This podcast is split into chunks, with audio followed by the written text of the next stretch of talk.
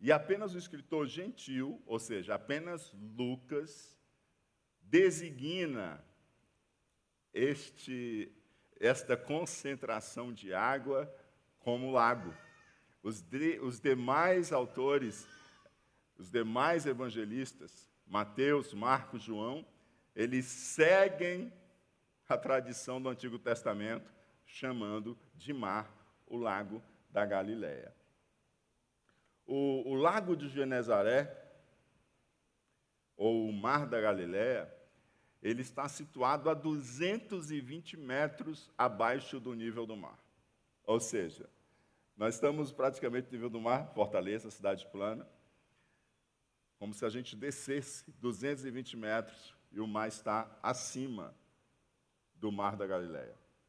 E aí isso faz lembrar a gente que Jesus foi a regiões baixas da terra para anunciar coisas altíssimas. Para trazer a mensagem do alto, a mensagem do céu. E havia uma multidão que apertava Jesus estava querendo ouvir a palavra de Deus. Buscavam ajuda do alto e não autoajuda, né? que é moda em nossos dias. Mas elas não buscavam autoajuda, elas buscavam ajuda do alto. Às vezes você procura tantas pessoas para você seguir porque você quer autoajuda. Mas a gente que é crente precisa querer ajuda do alto. Aleluia. Aquelas pessoas elas tinham sede e fome da palavra de Deus. Elas queriam ouvir a palavra de Deus. E elas estavam apertando Jesus, porque elas queriam ouvir a palavra de Deus. Era uma multidão formada, sem dúvida, por discípulos, por admiradores, que são diferentes de discípulos, e por curiosos, que são diferentes dos admiradores e dos discípulos. E quem sabe, no meio daquela multidão, também não poderia ter pessoas incomodadas já com o ministério de Jesus, porque a gente já está percebendo que Jesus está nas sinagogas, Jesus já está de cidade em cidade, Jesus já está curando enfermos, Jesus, ao pôr do sol, vieram trazendo seus enfermos, Jesus orando, curando e libertando. Então, possivelmente, isso já estava incomodando também algumas pessoas, que viriam a ser, ou quem sabe, já eram opositores e perseguidores de Jesus. Mas apesar disso, havia uma multidão querendo ouvir a palavra de Deus. Havia uma multidão querendo ouvir a palavra de Deus. E eu acho que você veio aqui hoje à noite porque você quer ouvir a palavra de Deus. Que hoje é um culto de ensino, né? E hoje é terça-feira. Você trabalhou de manhã, você trabalhou de tarde, alguns de vocês sequer passaram em casa, já vieram direto para cá. Por quê? Porque há uma sede, há uma fome de ouvir a palavra de Deus. Aleluia. Aquela multidão, muito provavelmente, não sabia que estava diante do Messias.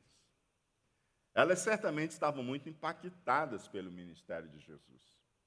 Elas reconheciam, como já vimos aqui, que ele ensinava como quem tinha autoridade diferente dos escribas. Elas reconheciam que havia unção, autoridade divina no ministério de Jesus. Aquela multidão também já era ciente dos milagres que Jesus estava operando, de cura, de libertação, poder sobre as enfermidades e poder também sobre os espíritos imundos.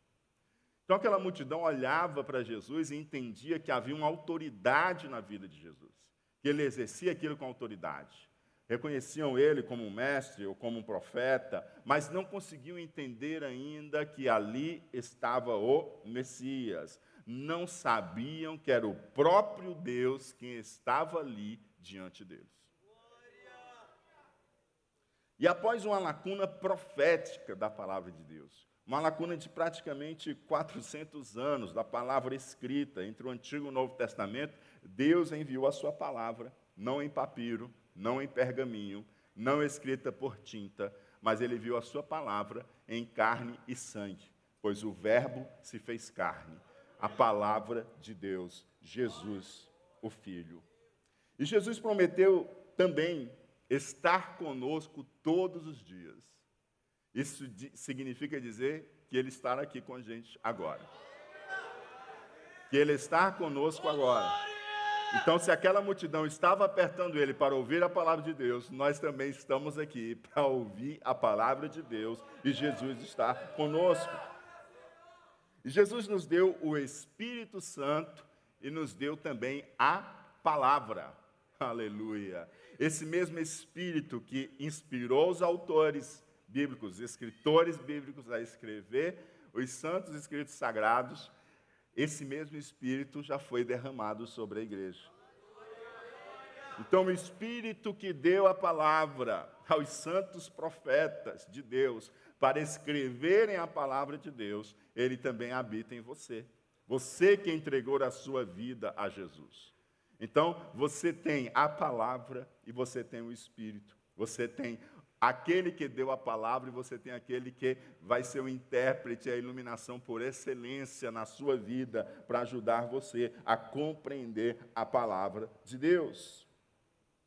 E o Senhor continua dando, além do Espírito Santo e além da sua palavra escrita, ele continua dando à igreja profetas, pastores e mestres. E a palavra de Deus continua sendo entregue pelos profetas, continua sendo pregada pelos pastores, continua sendo ensinada pelos mestres. E as pessoas continuam buscando ouvir a palavra de Deus. Há pessoas que procuram ouvir aquilo que desejam, mas há pessoas que querem ouvir a palavra de Deus. Há pessoas que querem um leite misturado com água, mas há ainda muita gente que quer um leite puro. Que quer a palavra de Deus viva e eficaz. Aleluia. E ali naqueles dias também, pessoas estavam querendo ficar bem próximas de Jesus e assim apertavam Jesus, talvez com medo de estarem mais distante e não ouvirem tudo, e elas queriam garantir que ouviriam cada palavra que sairia da boca de Jesus. E com aquelas pessoas apertando Jesus, certamente isso prejudicaria muito a comunicação de Jesus com a multidão.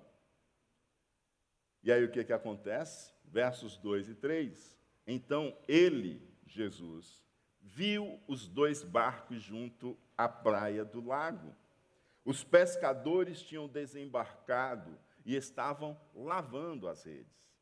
Entrando num dos barcos, que era o de Simão, Jesus pediu-lhe que o afastasse um pouco da praia.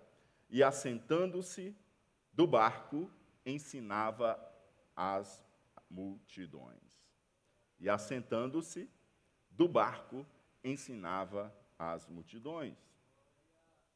Os pescadores, depois de uma noite de trabalho, estavam lavando as redes, estavam terminando uma noite de trabalho frustrante, pois apesar de trabalharem toda a noite, não pescaram absolutamente nada. E eles estavam limpando as redes para deixá-las prontas para a próxima vez que eles fossem entrar novamente no lago para pescar. E Jesus, vendo aqueles barcos, encontrou uma oportunidade para poder ministrar aquelas, aquelas multidões. Então ele entra no barco de Pedro. Ele entra no barco de Pedro. E pede que afaste um pouquinho o barco da areia. E aí no sábado, Jesus estava onde? Na sinagoga. No sábado antes ainda, vemos Jesus também na sinagoga de Nazaré, né? Sinagoga de Cafarnaum, antes na sinagoga de Nazaré. E o que, que Jesus fez na sinagoga?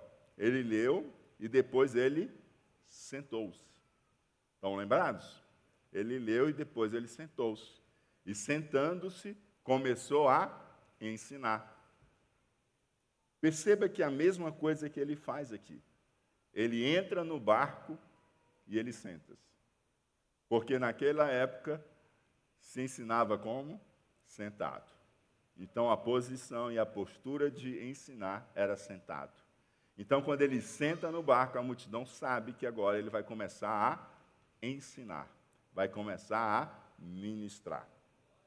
Então, ele senta-se para ensinar a multidão.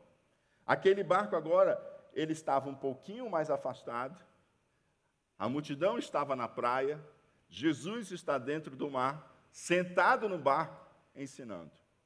Agora favoreceu que Jesus ensinasse aquela multidão, sem que a sua voz fosse bloqueada por ele estar sendo apertado de um lado e de outro, e a sua voz pudesse espalhar-se e alcançar toda a multidão.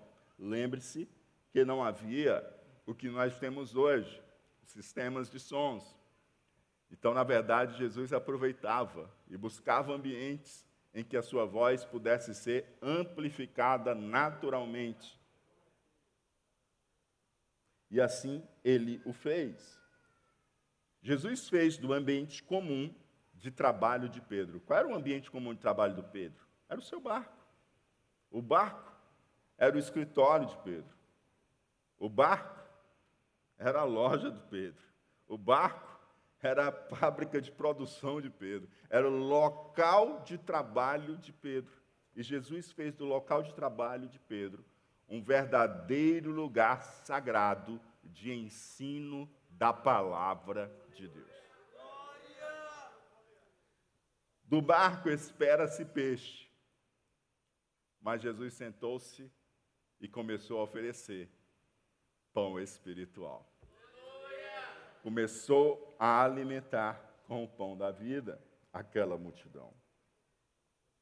Uma pergunta inevitável que, que fazemos quando lemos essa passagem é: você já percebeu que Jesus tem toda a liberdade para entrar no barco? A Bíblia diz: então ele viu dois barcos junto à praia do lago. Os pescadores tinham desembarcado, estavam lavando, limpando as redes. Jesus, entrando num dos barcos, que era o de Simão, pediu que afastasse um pouquinho da areia. Aí uma pergunta inevitável: Jesus tem toda essa liberdade de entrar no meu barco?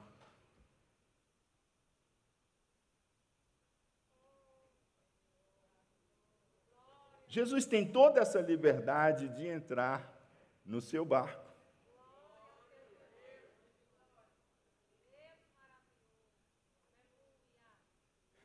Jesus olhou o barco, se dirigiu para o barco e entrando no barco, pediu Pedro, afasta um pouquinho da areia. Afasta isso, irmão, um pouquinho da areia. Senta-se e começa a ensinar. Jesus tem essa liberdade toda de entrar no seu barco. Jesus tem toda essa liberdade de acessar os seus bens e usar os seus bens como lhe apraz.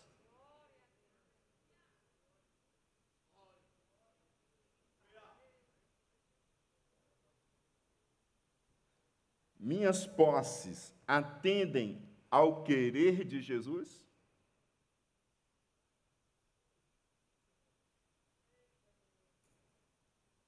Minhas ferramentas de trabalho, minhas posses, minhas propriedades, elas atendem ao querer de Jesus? O que tenho é meu ou é de Jesus?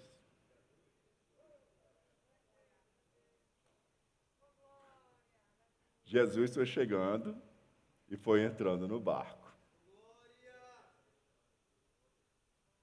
No barco de quem? De Pedro.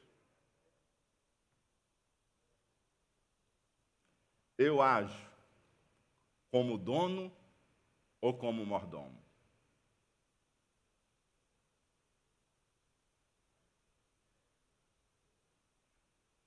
E aí?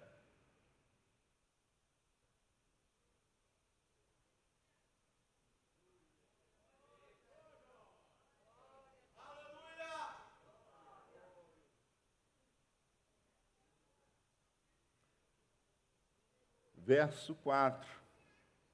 Quando acabou de falar, disse a Simão: Leve o barco para o lugar mais fundo do lago, e então lancem as redes de vocês para pescar. Quando acabou de falar, o ensino não acabou. Quando acabou de falar, o ensino continuou. Aleluia. Porque Jesus sempre estava ensinando. Aleluia. Palavras e atos, palavras que movem a ação. Ao ouvir a palavra de Deus, nós não podemos ficar simplesmente inertes, nós precisamos nos mover segundo a palavra de Deus nos orienta. A gente não sabe qual foi o ensino de Jesus, porque Lucas não registrou o que, que ele ensinou nessa ocasião. Mas Jesus concluiu dizendo a Simão: leve o barco para o lugar mais fundo do lago, e então lancem as redes para vocês pescarem. Lancem as redes de vocês para pescar. Sigam até as águas profundas. Sigam até as águas profundas. Jesus continua ensinando quando olha para Pedro e assim o faz. Tudo em Jesus nos ensina. Já viu, falam assim, até de boca fechada eu aprendo com fulano? Pois é, imagina Jesus. Tudo em Jesus nos ensina. Pegue seu barco e vá às águas profundas. Eu pergunto a você, eu pergunto, Jesus podia fazer aquele milagre, ali mesmo naquela hora, joga aqui mesmo, ó. Precisa mais sair daqui não, já chegou aqui na margem já. Joga a rede aqui mesmo, as margens do lago. Jesus podia fazer um milagre ali nas águas rasas? Jesus podia simplesmente dizer assim: peixes, subam logo aqui dentro do barco do, de Pedro. Podia ou não podia? Mas Jesus disse assim: ó, vai as águas profundas.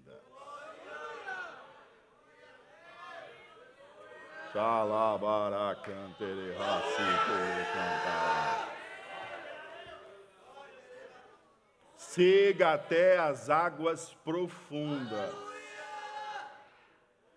Ah, Jesus está pedindo para você não molhar só os seus pés, vá até as águas profundas. Aleluia. Na margem é o lugar da segurança, mas Ele está mandando você sair para as águas profundas.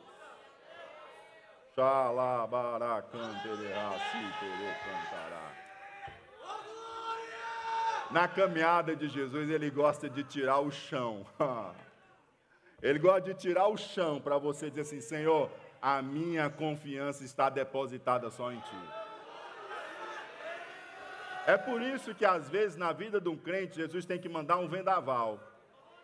Para ele lembrar que ele precisa de Jesus. Jesus precisa desorganizar as coisas para organizar a vida de muito crente. Mas isso é amor de Deus pelas nossas vidas. Isso é amor do Senhor pelas nossas vidas. Aleluia. Vá às águas profundas, lancem as redes de vocês para pescar. Você me honrou, Pedro. Você me deu acesso ao que é meu e está sob seus cuidados. Você me deu acesso ao barco. Você entende que ele não é seu, ele é meu. E que você é só um mordomo, você está cuidando do que é meu. Você deu-me acesso ao seu barco agiu como mordomo, e eu vou te recompensar. Olha só, eu já disse isso. Esse ensino que o Senhor nos faz, de que Deus, Ele é gracioso, Ele é gracioso, Ele nos dá de graça. Ele nos dá de. Aí Ele pede algumas coisas da gente, mas aquilo que Ele pede de nós, Ele não pega de graça é dele, porque não é meu nem é seu. Aí você coloca à disposição dele, você atende o pedido dele, e aí ele vem e diz: agora eu vou recompensar você. Mas como assim me recompensar? Porque Deus é assim, é abundantemente generoso. O barco é do Senhor, ele entra, ele sai, ele faz o que ele quer, está sob os cuidados de Pedro. E não duvide, o que você tem não é seu, é do Senhor. É do Senhor. A sua casa é do Senhor, a sua família é do Senhor, a sua conta é do Senhor, o seu carro é do Senhor. Tudo que você tem é do Senhor. E ele decidiu colocar sob os seus cuidados. Ele decidiu colocar sob os seus cuidados, constituir você mordomo sobre isso. Você é fiel no uso daquilo que é de Deus. Sabe o que, é que Deus faz? Eu vou recompensar o meu filho. O barco foi usado e foi usado para a pregação do Evangelho. Pedro honrou o Senhor e Deus diz: Isso não fica de graça. Eu vou te recompensar. Sabe por quê, Pedro? Porque eu honro aqueles que me honram.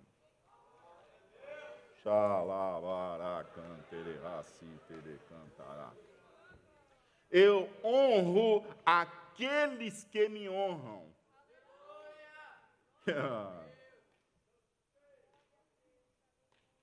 e aí o Senhor honra Pedro. Nada que você faz para Deus fica sem recompensa. Você escutou? Nada do que você faz para Deus, você fica sem recompensa.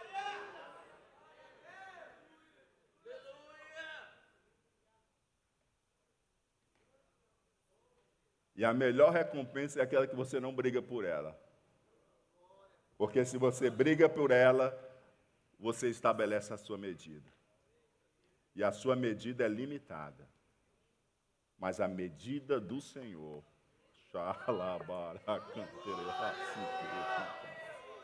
ela é ilimitada. Ela é ilimitada. Por isso você faz sem querer recompensa, mas o Senhor vem e recompensa você. E você diz: O que está acontecendo, Senhor? Eu estou, filho, fazendo chover mais sobre a sua vida.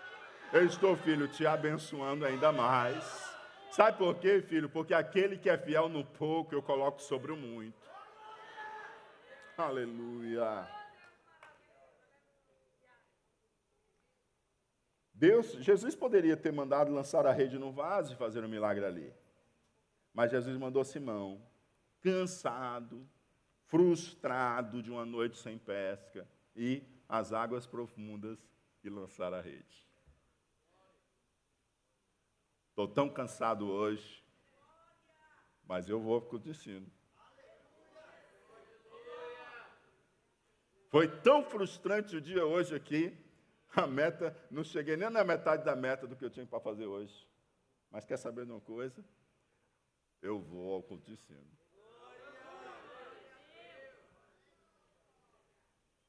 Aleluia.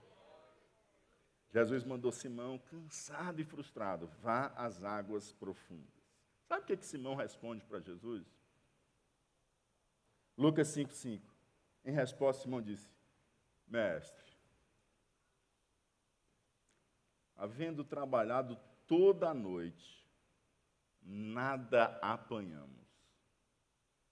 Mas sob esta sua palavra lançarei as redes. Aleluia. Simão chama Jesus de mestre. Simão chama Jesus de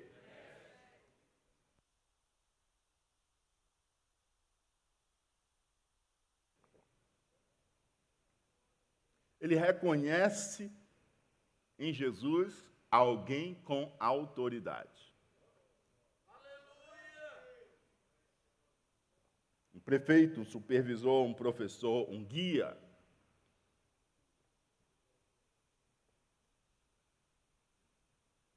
Ele reconhece. E ele acrescenta ao carpinteiro, e às vezes não era pescador. Jesus era carpinteiro. O negócio de Jesus não era rede. Barco, ele podia saber fazer, mas pescar é outra coisa. Aí o carpinteiro diz assim: Olha, vai às águas profundas e lança as tuas redes. Ele olha o carpinteiro dizer aquilo, e ele, como um perito na pesca, Simão, diz assim: Olha, trabalhamos toda a noite, com todas as condições favoráveis para a pesca, com toda a minha experiência da minha equipe e dos meus sócios. Não foi só o meu barco, o barco também de João lá também não pegou nada. Com toda a competência que a gente tem e o conhecimento que a gente tem aqui do lago. Nós passamos a noite toda e, a gente não pegou nada. Agora o carpinteiro está mandando a gente ir até as águas profundas. Agora não é favorável, mas, mas sob essa tua palavra lançarei as redes. Oh, amados. Sabe o que, que nós vemos aqui claramente? Simão ouvindo as orientações de Jesus, o carpinteiro. Ouvindo as orientações de um carpinteiro. Sobre o quê? Sobre pesca. Você quer aprender a pescar? Você vai ter aula carpinteiro? Hã? Não vai, né? Eu acho que eu devo ter tido aula aí também com quem não era pescador, porque não pesco nada, viu? Aquelas palavras do ensino de Jesus que Simão ouviu enquanto estava limpando as redes, será que elas prepararam o coração de Simão? Será que enquanto ele estava limpando as redes e Jesus ensinando a multidão, ele estava ouvindo o que Jesus estava falando, e aquelas palavras estavam entrando no coração de Pedro. E ele estava sendo movido em fé pelo que estava ouvindo.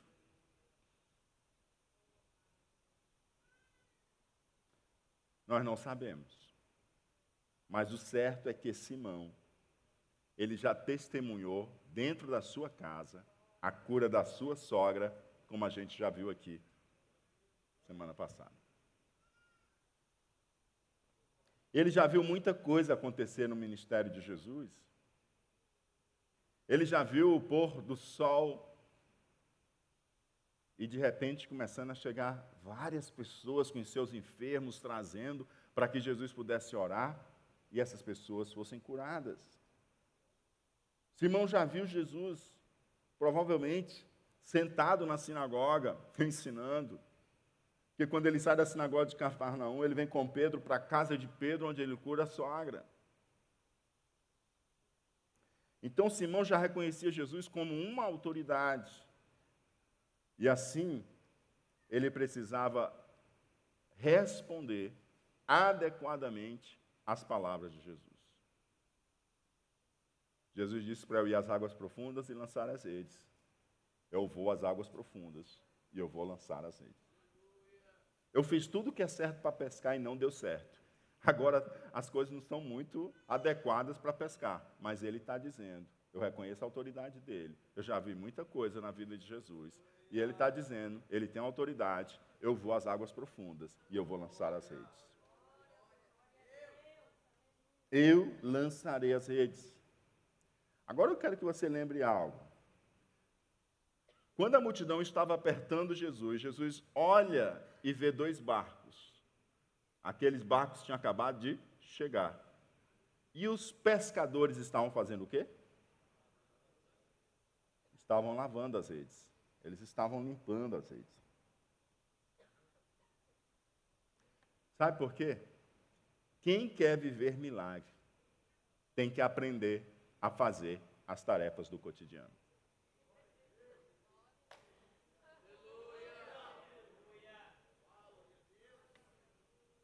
Quem quer viver milagres tem que aprender a fazer as tarefas do cotidiano. Tem que ter as redes prontas para lançar quando chegar a hora do milagre.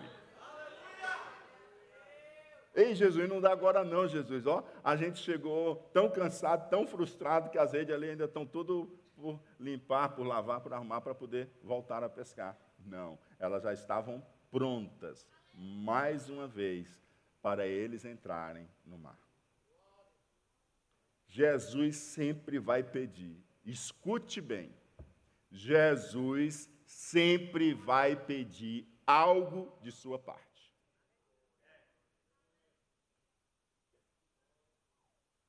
deitar na rede e esperar algo cair do céu, essa é mais uma proposta do anjo que caiu do céu. A proposta de Jesus não é essa. Ele sempre vai pedir algo da sua parte.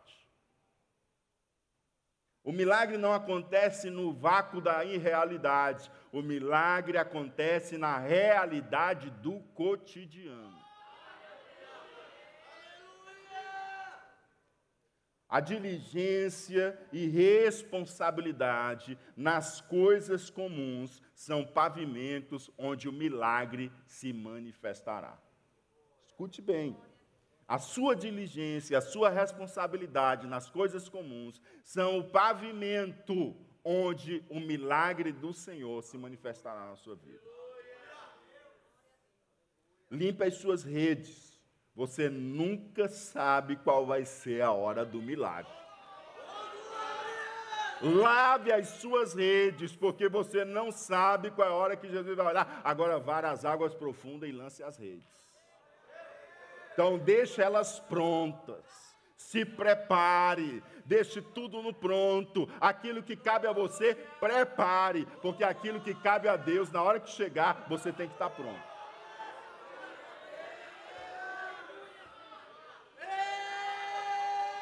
Espera aí, Jesus, que eu vou me preparar. O milagre passou já. Aí o outro que estava lá na frente, já com tudo pronto, o milagre é aqui que eu vou operar. É aqui que eu vou operar. Jesus já faz um milagre lá. Então limpe as suas redes, lave as suas redes, esteja pronto para quando chegar a hora do milagre. Aleluia. O Senhor diz: esforça-te e eu te ajudarei. Jesus chega diante do sepulcro de Lázaro. Jesus podia só soprar e aquela pedra se desfazer todinha. Mas ele sentia a pedra. Jesus sempre vai pedir algo da sua parte. Não esqueça disso. Jesus sempre pedirá algo da sua parte. Limpe as suas redes. Esteja pronto para a hora do milagre. Faça seu trabalho você nunca sabe qual é a hora que Deus vai intervir de uma forma sobrenatural. Não estou mais aguentando, vá fazendo com as suas forças. Vai na força que você tem. Vai na força que o Senhor tem te dado. Mas eu quase não estou mais conseguindo. Pois vá, porque quem sabe não é nesse final aí que vai aparecer a intervenção divina, que o Senhor vai mudar a realidade e você vai ver o agir de Deus. Aleluia. Glória a Deus.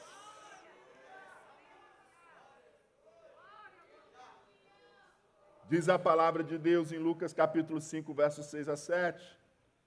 Fazendo isso, diga comigo, fazendo isso. Diga de novo. Apanharam grande quantidade de peixes. E as redes deles começaram a se romper. Então fizeram sinais aos companheiros do outro barco para que fossem ajudá-los. E foram e encheram ambos os barcos, a ponto de quase afundarem.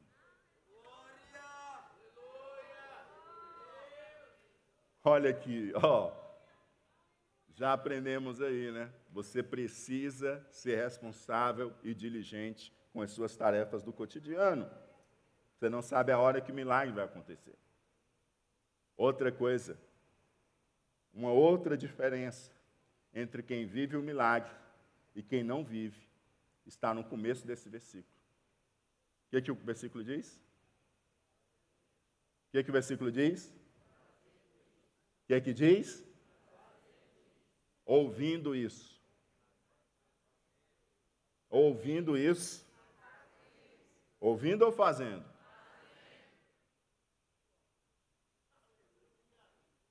Quem quer viver o milagre, não só ouve o que Jesus diz, faz o que Jesus diz.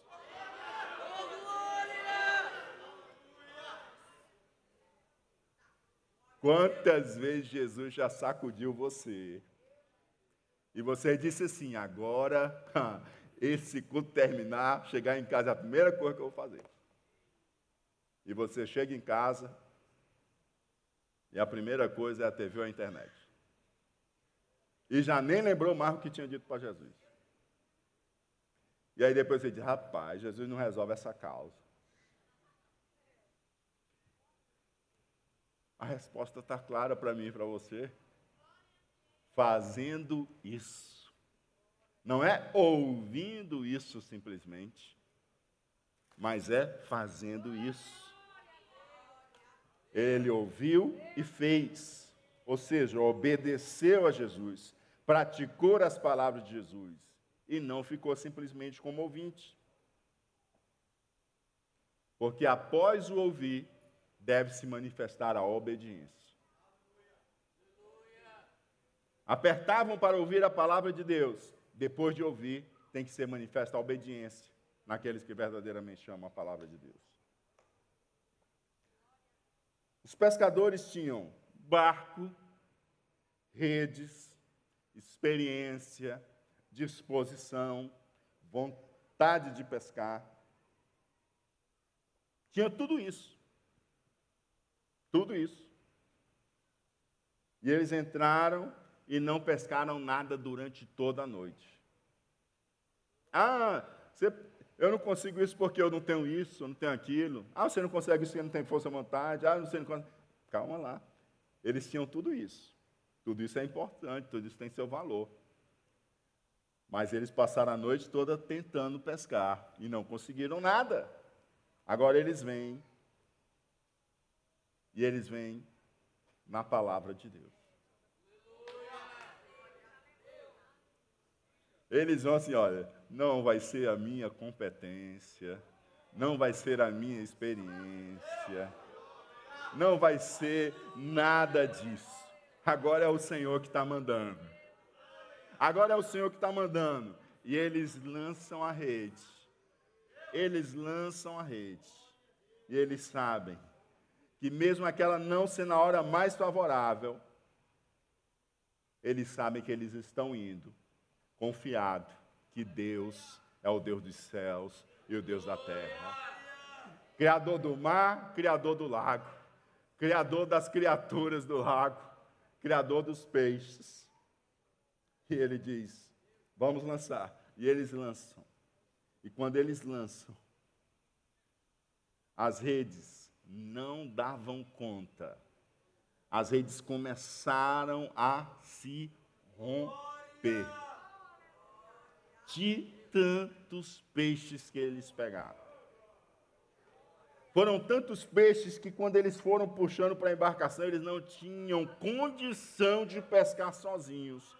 E pediram para os outros chegarem perto para ajudarem eles. Os outros chegaram, só que quando foram puxando também, foi tanto peixe que os dois barcos quase iam a pique. Aleluia! A bênção do Senhor nunca alcançará só você e sua casa. A bênção do Senhor, ela transborda. Diga comigo, a bênção do Senhor transborda. cantará. Santo, santo, santo, santo Deus.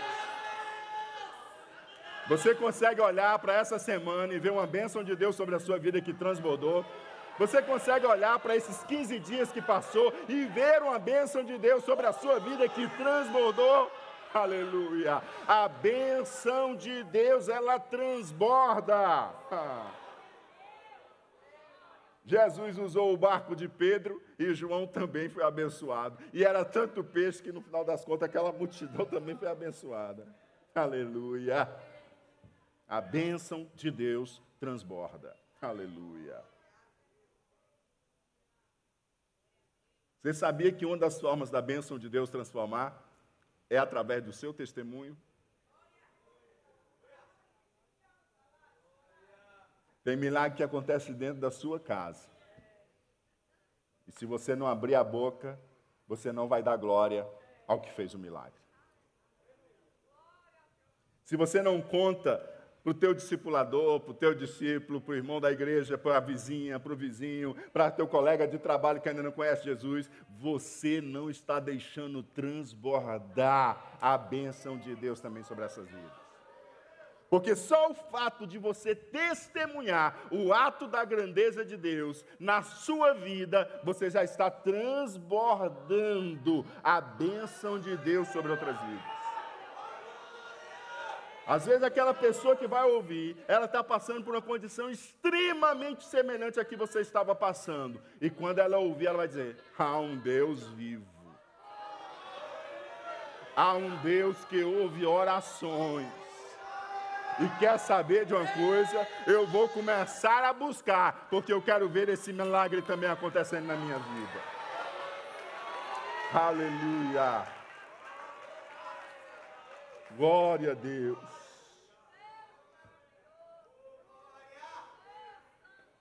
Lábios que se cerram e não testemunham acabam represando novos milagres. Você escutou? Você recebe um milagre. Você recebe uma intervenção divina. Você recebe uma graça, uma bênção de Deus. E você cala só para você. Sabe o que, é que Deus vai fazer? Ele vai escolher outra boca que se abre para dar glória a Ele. Escute bem, Ele vai escolher outra boca que se abre para dar louvor e glória a Ele testemunhando o que ele fez na sua vida. Porque nós fomos criados para a glória de Deus. Nós fomos salvos para a glória de Deus. Nós estamos sendo transformados para a glória de Deus. Então, quando Ele age em nossa vida, a gente tem que glorificar o nome dEle, temos que honrar o Senhor, temos que falar das Suas grandezas, temos que falar do que Ele tem feito em nossas vidas. Aleluia. Simão olhou tudo aquilo e disse o seguinte: Eu sou pescador experiente. Isso não acontece. Ó, aqui tem a mão do Deus Todo-Poderoso agindo. Simão entendeu que aquilo não era normal e nem humano, mas extraordinário e divino. Vendo isto, verso 8, 10, Simão Pedro prostrou-se aos pés de Jesus dizendo: Senhor, afaste-se de mim, porque sou pecador. Pois à vista da pesca que fizeram, a admiração se apoderou dele e de todos os seus companheiros, bem como de Tiago e João, filhos de Zebedeu, que eram seus sócios. Olha só, mais uma vez, era um dia comum que encontrou o extraordinário. É o encontro do natural, sobrenatural, tão próprio de Lucas, que deixa isso tão evidente e claro. Porque se você acha que o milagre da pesca foi o maior milagre, acabou de acontecer um milagre muito maior. Acabou de acontecer um milagre muito maior. Você lembra como foi que Simão chamou Jesus quando Jesus mandou ele ir às águas profundas lançar as redes? Como? mestre. Mas agora, depois que ele fez a grande pesca, a pesca milagrosa, maravilhosa, como é que ele chama Jesus?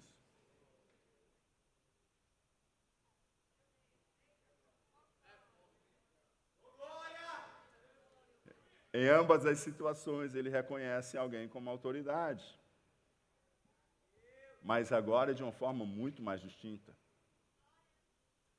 É, Simão Pedro, ele age como quem está diante do próprio Deus.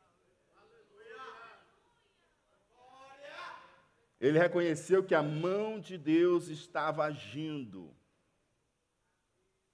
E claramente ele teve a consciência de seu estado de pecaminosidade. Ele se percebeu extremamente indigno, porque ele viu a grandeza de quem estava ali. Ele entendeu que não havia simplesmente um mestre ou um profeta. Ele entendeu que era o verdadeiro Deus que estava agindo. Tanto é que ele se prostra aos pés de Jesus. Ele tem um ato de prostrar-se, é um ato de adoração. Segundo, ele diz: Eu sou pecador, afasta-se de mim. Você lembra de Isaías? Ai de mim que vou perecendo, porque sou homem de lábios impuros.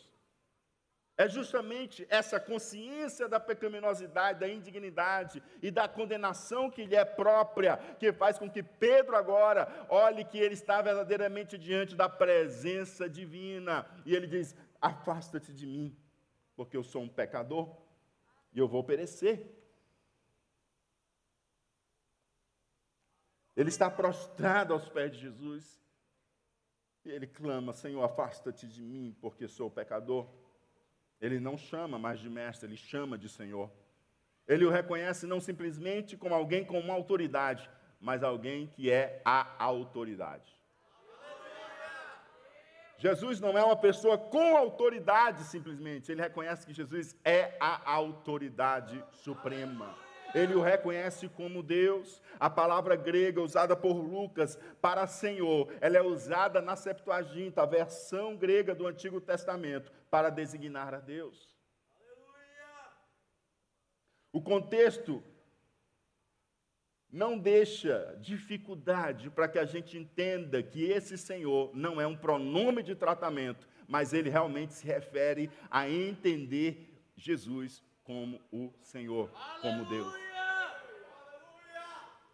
Porque um judeu se prostrando e adorando e dizendo: Afasta de mim, fazendo, atribuindo a Jesus aquilo que homens santos de Deus, quando tiveram encontro com o Senhor, com a presença de Deus, disseram: Eu vou perecer. E é justamente o que se percebe aqui. A reação de Pedro se assemelha àqueles que tiveram encontro com a presença de Deus e a sua postura firme, sua postura de firme consciência da sua vileza, da sua pecaminosidade, da sua indignidade. Lembra de quando Abraão esteve e disse: Eis que agora me atrevi a falar ao Senhor, ainda que sou pó e cinza, a sua insignificância.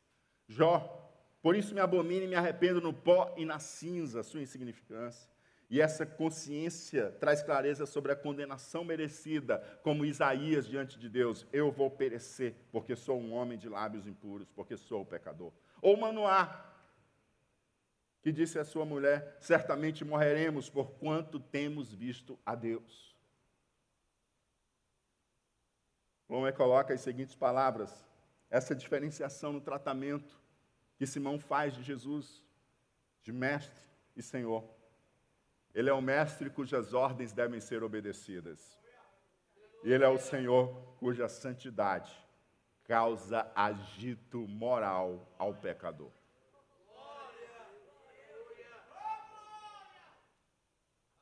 Está havendo uma conversão. Não existe conversão sem saber quem você é. Não existe conversão sem você ter consciência da santidade e da presença do poder de Deus. Isso é necessário. Lucas 5,10 ainda diz: Então Jesus disse a Simão: Não tenha medo, agora, de agora em diante você será pescador de gente.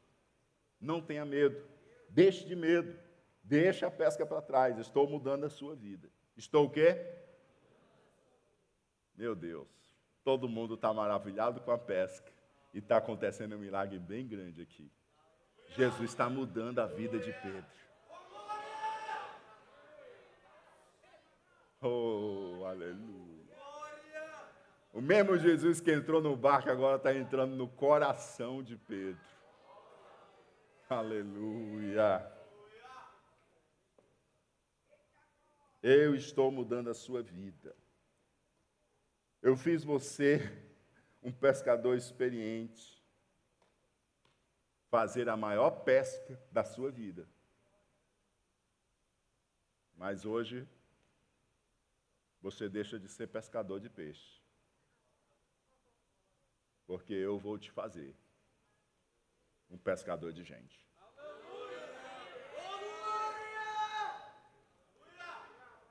E diz a palavra de Deus: e arrastando ele os barcos para a praia, deixando tudo, deixando tudo, deixando tudo.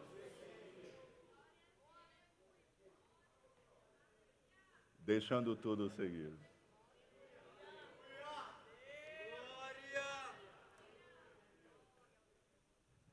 O que, que eles deixaram, hein? Eles encostaram o quê? Dois barcos, as redes. O que, que tinha nas redes, hein?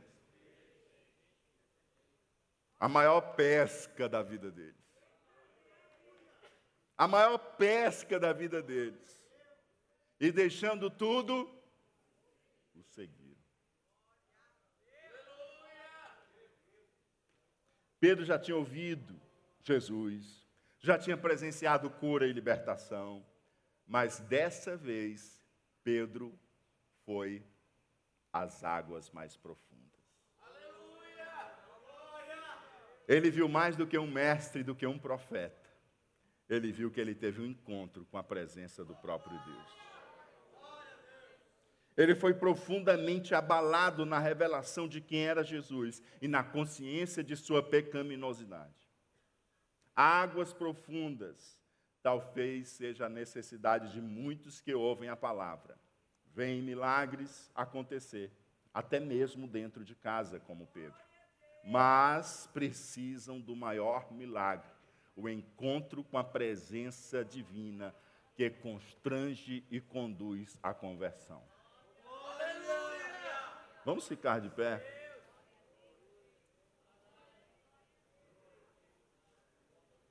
Aleluia. Jesus enviou Pedro às águas profundas. Pedro já andava com Jesus, já levava Jesus para casa. Viu a sogra sendo curada, já ouvia Jesus. Colocava até os seus bens já à disposição de Jesus. Mas Pedro precisava ter o um encontro em águas mais profundas. Ele precisava ter um encontro não apenas como mestre, como autoridade, mas um encontro em que ele visse exatamente a presença gloriosa de Deus na vida do seu próprio filho, de forma que fosse desvelado quem verdadeiramente ele é. Se você ainda se acha alguém muito bonzinho, se você ainda se acha que você merece, que Deus abra as portas do céu para você, você está precisando do encontro desse. Você está precisando do encontro desse. Porque esse encontro, ele é um encontro que produz transformação. Ele é um encontro que transforma. Ele é um encontro de conversão. Porque você sabe quem verdadeiramente você é. Você diz, eu preciso do Senhor. Ora, se ele fez o que fez aqui, o que, que ele não vai fazer na minha vida? Ei, deixa eu dizer algo para você que está visitando a gente essa noite. Ou quem sabe você que nasceu no Evangelho, leva Jesus para casa, dá o seu barco para Jesus, viu já muito milagre acontecer e já ouviu muitas palavras de Jesus. Cresceu na igreja, mas você olha e parece assim, tão mecânico. Parece que você ainda não teve um encontro em que a sua alma foi desnuda diante de si e você viu o seu terrível estado e contemplou a grandeza da santidade de Deus, provocando um verdadeiro agito dentro de você e uma certeza de que na verdade você só é merecedor de uma condenação, que só a graça de Deus pode mudar o seu destino, a sua história. O Senhor hoje tem te chamado aí a águas mais profundas. O Senhor tem hoje te chamado aí a águas mais profundas. Ele não quer que a sua fé seja uma tradição, simplesmente de família. Ele quer que você tenha um encontro vivo com Ele. Aleluia. Ele quer que você perceba o quanto você precisa dele que sem Ele você está perdido, que você tem a revelação de quem era o Filho de Deus e de qual o seu estado de indignidade e o quanto você precisa da graça dEle. E se você nessa noite quer ter esse encontro com Jesus e quer entregar a sua vida a Jesus, não apenas o seu barco, não apenas o seu barco, não, mas entregar a sua vida eu quero te convidar nessa noite a receber Jesus como Senhor e Salvador da sua vida.